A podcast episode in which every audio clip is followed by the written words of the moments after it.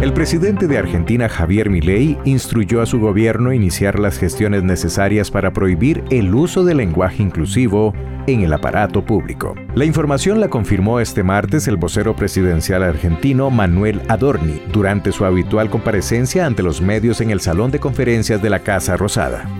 Por decisión del presidente Javier Milei, se va a prohibir el lenguaje inclusivo y todo lo referente a la perspectiva de género en toda la administración pública nacional. No se va a poder utilizar la letra E, la arroba, la X y la innecesaria inclusión del femenino en todos los documentos de la administración pública. Pedirle si puede argumentar, por favor, la decisión de prohibir el lenguaje inclusivo. Digo, una cosa es prohibir su obligatoriedad y otra prohibir un lenguaje que se supone que contempla a todos los sectores. El lenguaje contempla todos los sectores es la lengua castellana, es el español, así que no veo por qué. Digo, es otro debate. Hay sectores que no se sienten contemplados. Bueno, es un debate en el cual nosotros no vamos a participar porque consideramos que las perspectivas de género se han utilizado también como negocio de la política.